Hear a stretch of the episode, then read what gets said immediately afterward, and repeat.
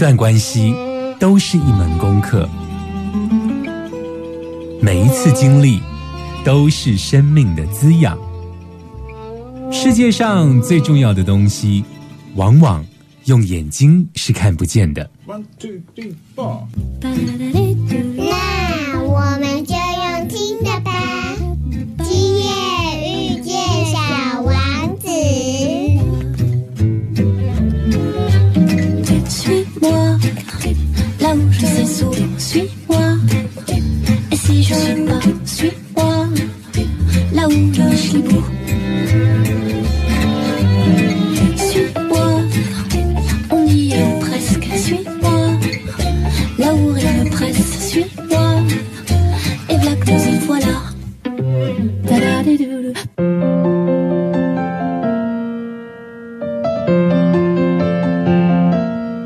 你现在所收听的是大千电台《今夜遇见小王子》。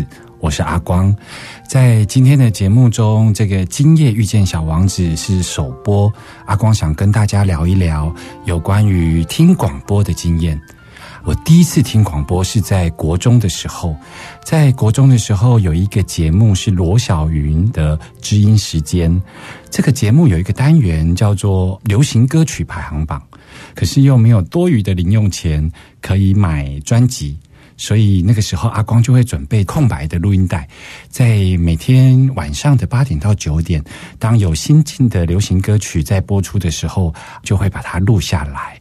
这是阿光第一次听广播节目的经验，这样子的经验其实陪伴阿光青春岁月，到了高中的时候吧。呃，那时候在准备考大学，所以大家念书都念得很晚。那时候我们会听一个深夜的节目，叫《今夜家族》，是光宇所主持的。这个节目呢，到现在还有，它是一个非常长寿型的节目。这个节目的调性在深夜里头温暖、生活化，陪伴我当时熬夜读书的时候非常美好的时光。后来阿光在准备。重考大学，在 K 书中心里头念书，印象非常深刻。阿光那个时候听一个节目叫《虞美人》，就是我们现在在电视上看到那个虞美人。他当时有一个节目叫《空中补给站》，当时的虞美人还是个补教名师，他在教国文。他在空中首创呢，就是在广播里头教国学常识。阿光那个时候在重考，所以在 K 书中心里头总是会呃。打开这个随身听，然后我会听着《虞美人》这个节目，它几乎就陪伴我在重稿的岁月里头。所以在自播这个节目的时候，阿光在想，广播有一个非常重要、重要的，也是它迷人之处，就是陪伴。我发现自己在之前的主持节目里头，今天这个节目是阿光的人生中的第四个节目，叫做《今夜遇见小王子》。第一个节目的时候是在一九九七年的时候，那个时候在南部的一个小型电台里头主持节目，我还记得我的那个电台节目的名字哦，叫做《少年台湾海豚夜未眠》，听起来其实还蛮浪漫的，也是个深夜节目。可是呢，在南部主持的时候是用台语的，所以台语的这个节目要怎么念呢？叫做。少年台湾海迪亚阿伟坤，后来第二个节目是在有台主持一个少年碎碎念的一个时事评论的节目。第三个节目其实是在大千电台，就是你现在所收听的电台。那时候阿光啊出版了一个台中的地方志，叫做《温度》，所以那个时候开了一个新节目叫《周日好心情》，《周日好心情》到现在都还在直播当中。阿光回想自己自播的节目里头，发现前三个节目充斥着很非常大量的资讯。我就想，这次自播节目可不可以回到妇科的感觉，就是回到那个比较本质性的一个电台提供的这个陪伴最迷人的元素。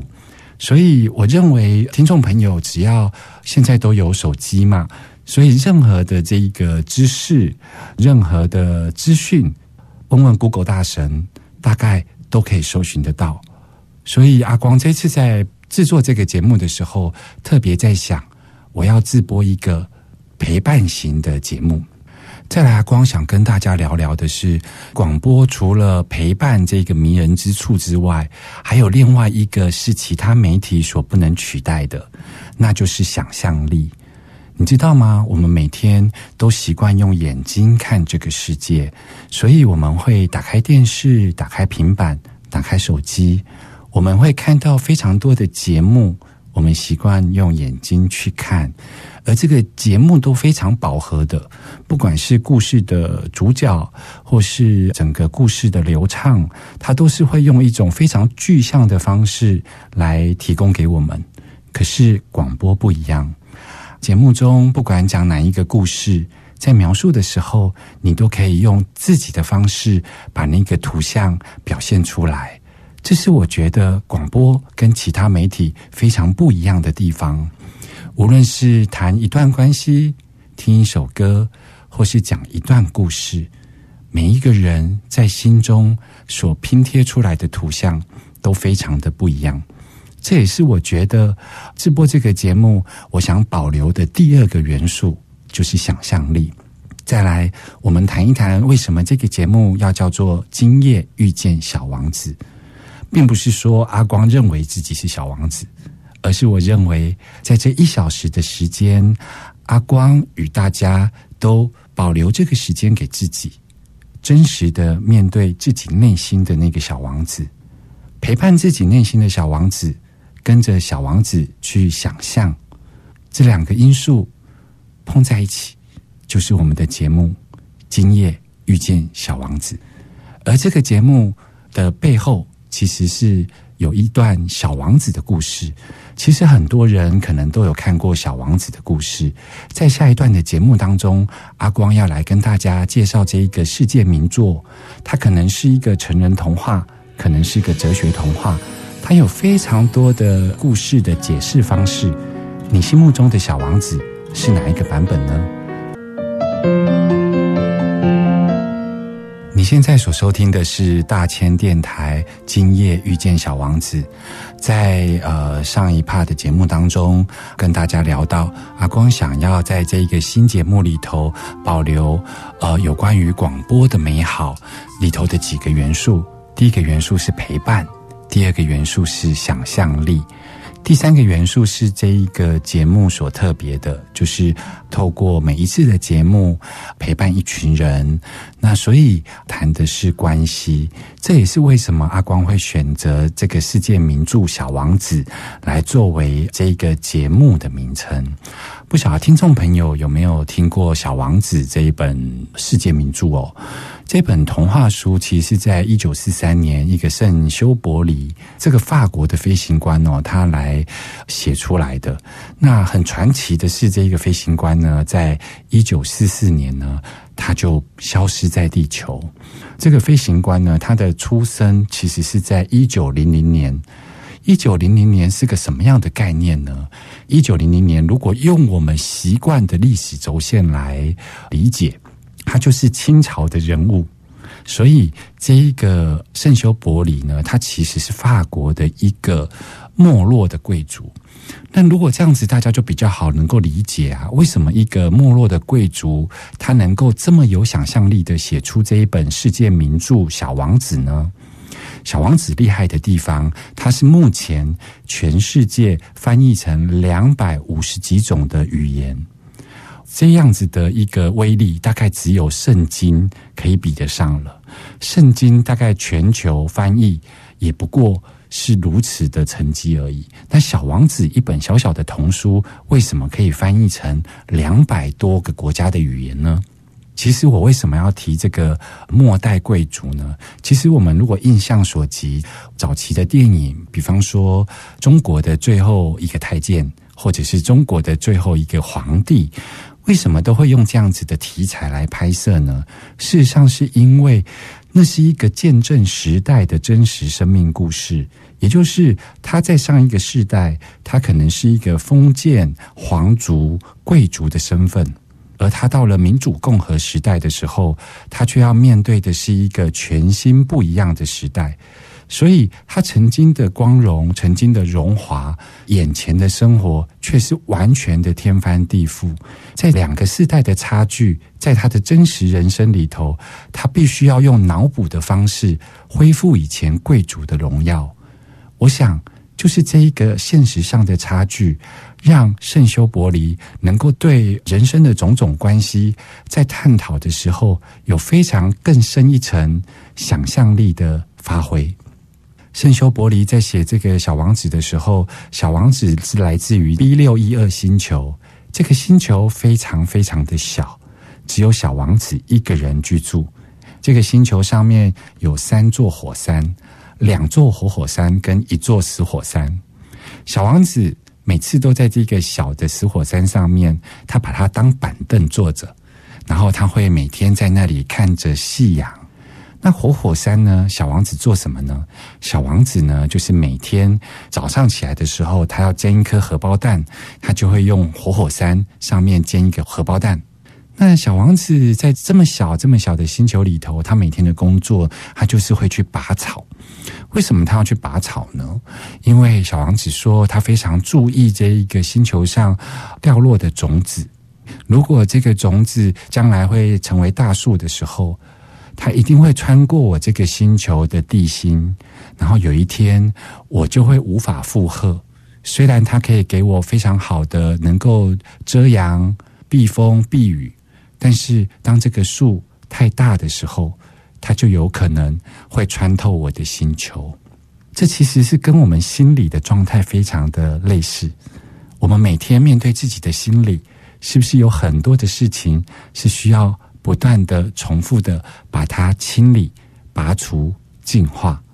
如果一件事情在我们的心里太久，当它长大，当它有了阴影，有一天它将会穿透我们的星球，穿透我们的心。小王子在这一个星球上面，日复一日的拔着这些草。有一天，有一颗种子来到了这个星球，小王子发现不太一样。小王子认为这棵草长得跟人家不一样，他在想：我是不是应该把它拔除的时候，它竟然含苞了。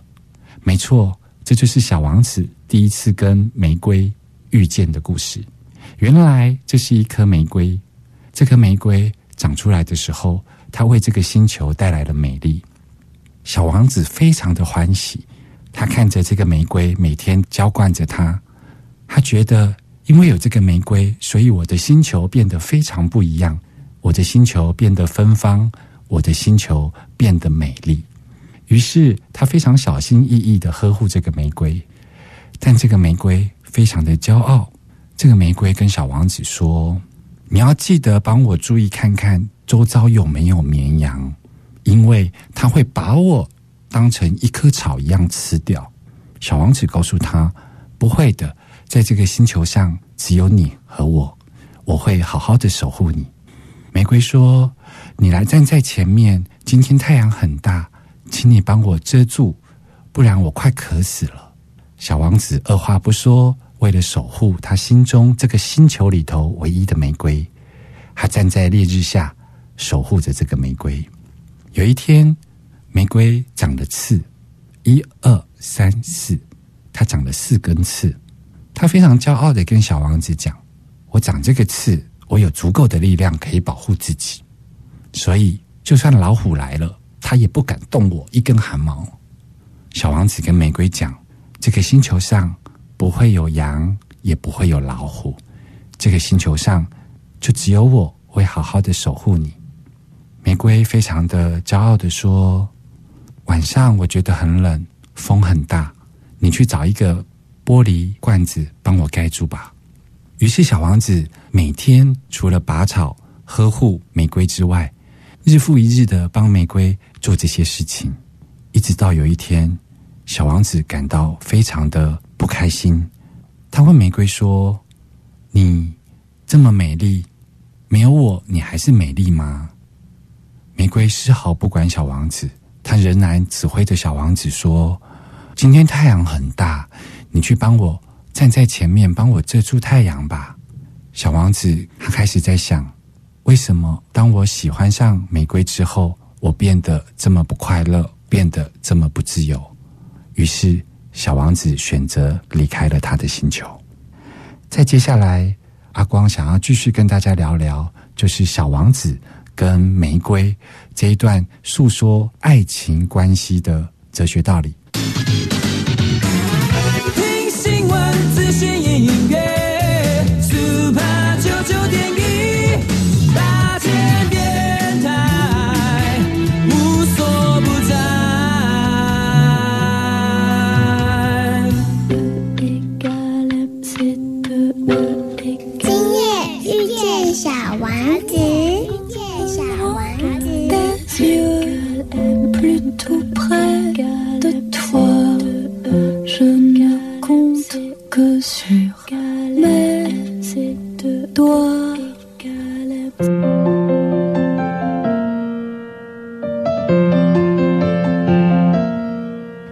所收听的是大千电台今夜遇见小王子，我是阿光。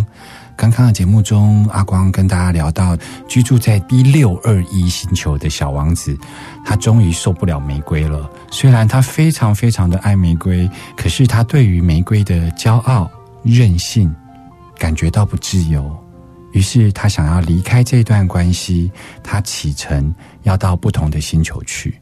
小王子到的第一个星球呢，是一个住着国王的星球。这个星球上只有国王一个人，他非常的爱权势。这个国王呢，喜欢发号施令。小王子到达这个星球的时候，小王子问国王：“这个星球上只有你一个人，你要命令谁？”国王非常的生气。国王跟小王子说：“我现在命令你。”接着，小王子要想要离开这个无趣的星球，可是国王说不行。国王说：“我没有允许你，你不可以离开这个星球。”于是，小王子就顺着他的逻辑说：“我请求你命令我，让我离开这个星球。”小王子到第二个星球的时候，他遇到的是一个酒鬼，每天都在喝酒。小王子问他：“你为什么每天都要喝酒呢？”酒鬼告诉他说：“我有不得已的苦衷，因为我要忘掉戒酒的痛苦，所以我必须要喝酒，不然无法遗忘这个戒酒的痛苦。”小王子觉得这个酒鬼很可悲，于是他也是匆匆的离开了这个星球。小王子到的第三个星球，他遇到的是一个爱慕虚荣的人。这个人全身上下都穿的啪里啪里。这个人戴了一个高帽子。小王子问他：“你穿的这么漂亮整齐，是为什么呢？这个星球上只有你一个人呀，你穿给谁看呢？”他跟小王子说：“你可以拍拍手，我便告诉你。”当小王子拍手的时候，这个爱慕虚荣的人就把他的高帽子拿下来，非常优雅的弯下腰来，对小王子鞠躬。他享受着所有的掌声。小王子问他：“这个星球里没有任何一个人为你鼓励啊？为何你还是穿的一身华丽，随时要上场呢？”这个爱慕虚荣的人似乎听不进去，仍然认为随时会有人赞美他。于是，小王子离开了这个星球。他到了第四个星球，他遇见了一个商人。这个商人拿着电子计算机，每天按着很多很多的数字。他说：“你不要吵我，我有很多的事情要计算。我正在计算那一颗星星要花多少钱才能够买下来。”小王子问他：“你计算这么多的数字，你有买过一颗真正的星星吗？”这个商人回答他：“你先不要吵我，我是一个很忙碌的人。”我还在计算，除了这一颗星星，我还要买什么东西。于是小王子便离开了这个星球，他到了一个点灯人的星球。这个星球上住了一个点灯人，当太阳升起的时候，他就会把灯关掉；当太阳日落的时候，他就会把灯开起来。小王子问他：“你为什么每天日复一日的要把？”灯打开，灯关掉呢？这个星球上就只有你一个人啊，你的生活作息不会有人管你啊，为什么你一定要在太阳出来的时候赶快爬起来点灯呢？但这个点灯人依然每天日复一日的做这个事情。虽然小王子觉得有一点佩服，他是如此有纪律的人，但小王子觉得这个星球太无趣了。小王子到了第六个星球，这个星球上住了一个学者，是地理学家的学者。他每天翻着书，在书里头丈量着长江，丈量着淡水河，丈量着玉山，丈量着喜马拉雅山。他丈量了非常多的山河、星星、月亮。小王子问他：“你知道这么多事情，那你有去爬过玉山吗？”学者回答他说：“这些我都知道。”小王子还是问他：“那你有去过喜马拉雅山吗？”学者说：“这些我都知道。”小王子认为这个学者知道的很多，可是他好像都没有去过。不过，这个学者倒提供了他一个方法，让他能够到第七个星球。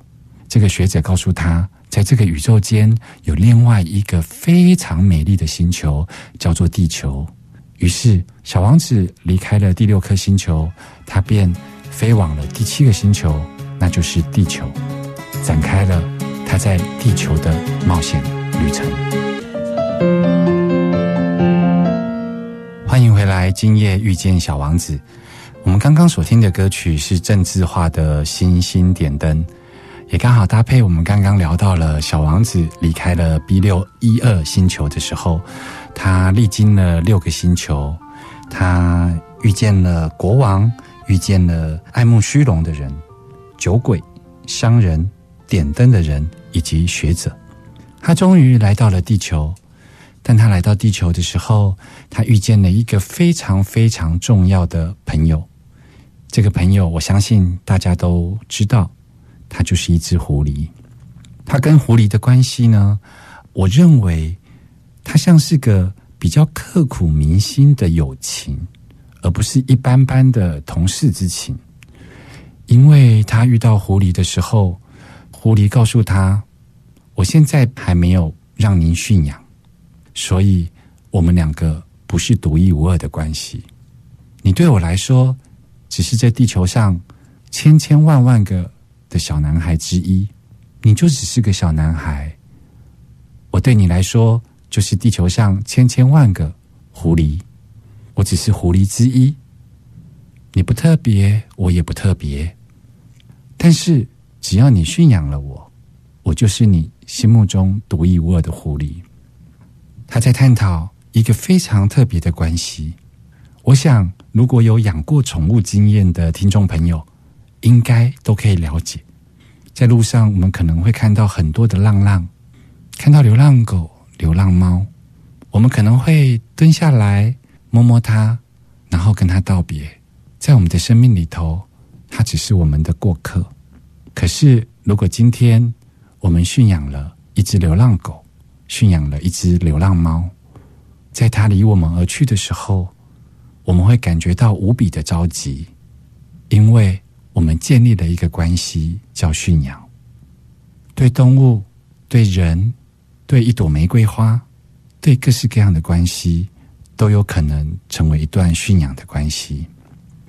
在这里，小王子正是谈到了人跟人的关系，而狐狸呢，在这个时候。也告诉他，在这个地球上有一座花园，这个花园里头有非常非常多的玫瑰花。于是小王子追寻到这个花园里头，他看到这花园里头有五千朵的玫瑰花，他看着他们，小王子有点不服气，他对着玫瑰花说：“你们的确是很漂亮了，但你们的生命是空洞的，因为。”你并不是我心目中独一无二的玫瑰花。虽然我的玫瑰花很骄傲，可是我每天都浇灌着它。当小王子说完了这段话之后，他离开了玫瑰花园，他心里难过了起来。在他的星球上，曾经有一朵玫瑰花，非常任性，非常娇贵，也非常骄傲。但是，因为他帮他浇灌过水，为他遮过阳，为他挡过风，为他付出，所以对他来说，我心里头，我星球上的那一朵玫瑰花，就是独一无二的。人和人的关系，不也是如此吗？有时候是一段驯养的关系，在驯养过后，每个人都变成独一无二。可是，当我们离开了我们最心爱的人的时候，我们才知道，我们曾经是陷得如此的深。所以，小王子在他的书中很明白的在谈人和人的关系。这也是为什么阿光在这一次的这个节目当中，把节目名称叫做《今夜遇见小王子》。阿光想要透过这一小时，跟大家聊一聊每一段故事、每一个关系。阿光想要真诚的在这一个节目中跟大家交朋友，不想塞太多的资讯给大家，不想要塞太多的知识给大家。阿光想把每天看到有意思的东西，可能是一首歌，可能是一部电影，或是一本书，或者自己生活中发生过的事情。阿光想要自我揭露的，想要一五一十的跟听众朋友交朋友，就像《小王子》这本书里头谈的，人跟人的关系是驯养的关系。当你听着节目，当阿光把自己的生活交出来的时候，我们是一段驯养的关系。我们会变得独一无二，即便在这个空中有那么多的频道，那么多的节目，阿光邀请你。在今夜遇见小王子的时候，我们遇见自己心里的小王子，也分享彼此心里小王子的生命故事。听新闻、资讯、音乐九九点一大千电台，无所不在。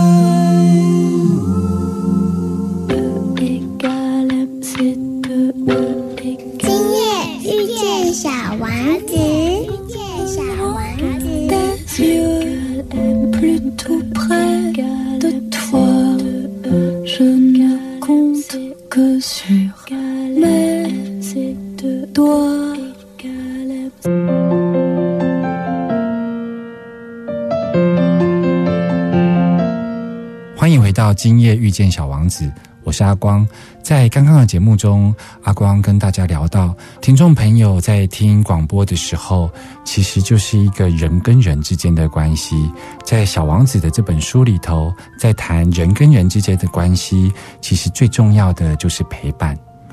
因为用生命的陪伴，所以您就是独一无二。因为用生命的陪伴，所以这个节目独一无二。即便在这个空中有那么多的频道，那么多的节目，这也是为什么阿光会把这个名称定为“今夜遇见小王子”的原因。而刚刚阿光也介绍了小王子来到地球上，他遇到了狐狸，在他原来的星球，他有一朵玫瑰。但后来，小王子在地球上，他其实也遇到了另外一个动物。如果大家还记得的话，小王子刚来到地球的时候，他就是降落在一片沙漠里头。沙漠对你的感觉是什么呢？非常的安静，只有风声，偶尔会有风沙吹起，没有任何的脚印会停留在这个沙漠里头。小王子来到地球上，他的第一幕的场景就在沙漠里头。这里头在谈什么呢？他在谈小王子跟自己的关系。人在建立关系的时候，他同样的也在建立自己跟自己内心的关系。所以他在谈一个孤独的关系。这个沙漠里头没有任何的脚印会被留下，因为一阵风沙吹起，他就改变了。小王子一个人来到这个地球上，他就是来到了这个沙漠里。他开始追寻之后，才开始与狐狸建立关系。而他在沙漠里头遇到的第二个动物，其实就是蛇。蛇在这个西方的基督教文明里头，被认定为好像是比较邪恶的动物，但是在小王子的书里头，圣修伯里呢，透过蛇来代表死亡，所以小王子后来他在要离开地球的时候，他选择让毒蛇咬他一口。所以当他降生在地球，他谈的是一个孤独的关系；而当他要离开世上的时候，他在谈一个人跟死亡的关系。所以很多人说，《小王子》这本书不只是一本童书，它其实是一本哲学书，或者你可以说，它是一本生死书。他在谈一个人降生到地球上，他所经历的，无论是孤独的来到这个世上，无论他在驯养的关系上多么的独一无二，但他最终还是得面对自己生命的中断。但非常传奇的圣修伯里呢，他竟然在出版了这个《小王子》这本书之后的第二年，他消失在这个世界上了。当他消失在这个世界上，然后大家找不到他的时候，加上他这一本畅销的童书的结尾是小王子离开了这个星球，于是就增加了更多的神秘性，大家去探讨：难道这个作者圣修伯里？也面对了他自己人生中最后的死亡的这一段关系吗？这个人生跟童书几乎交杂着一起，出现了非常多有趣的关于人生关系、人生哲学。所以这也是阿光特别推荐《小王子》这本书的原因。那尤其像现在，在这个疫情肆虐的时候，很多国家、很多人民。所谓正常的生活都被改变了，也让我们有机会了解一下我们现在认为的不方便，我们现在所认为的正常，那是一个正常的生活方式吗？我们何尝不希望趁着这一次防疫期间，我们有很多的生活方式被改变了，那是不是就趁着这个方式，我们来检视自己是否可以就此来改变？而不是一直想要回到以前你所谓的正常生活。这一次的疫情，它也是像死亡一样，让每一个人提前的来临，面对自己生命中什么是最重要的，什么是不重要的。当你的居家自由被限缩了，当你探索这个世界的自由被限缩了，当你恣意的展开青春被限缩了，所有。你原来认为理所当然的生活方式被限缩了。我们其实可以来想一想，到底什么样才是正常的生活方式？或许透过这一次，我们不用回去到我们以为的正常生活方式。所以这次的防疫过程中，有很多人提到了四个字，叫做“超前部署”。超前部署表达了某种。对事情的反应，所以在医疗上有超前部署，疫苗上有超前部署，防疫上面、交通上面各方面都有超前部署。我记得前阵子德国的总统他在面对疫情的时候提到了一个观念，它叫灵性上的超前部署。